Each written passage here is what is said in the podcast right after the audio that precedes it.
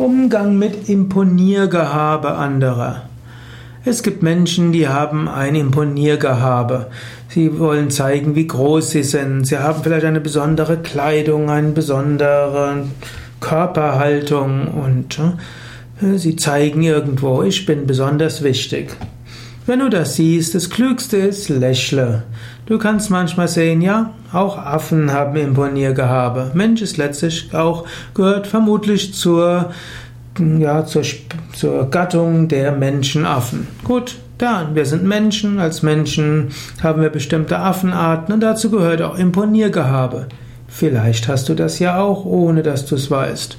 Und manchmal sieht man etwas mehr, kann man etwas drüber lächeln, man soll es nicht auslachen, aber man kann es humorvoll zur Kenntnis nehmen. Und man beachtet es dann nicht übermäßig mehr.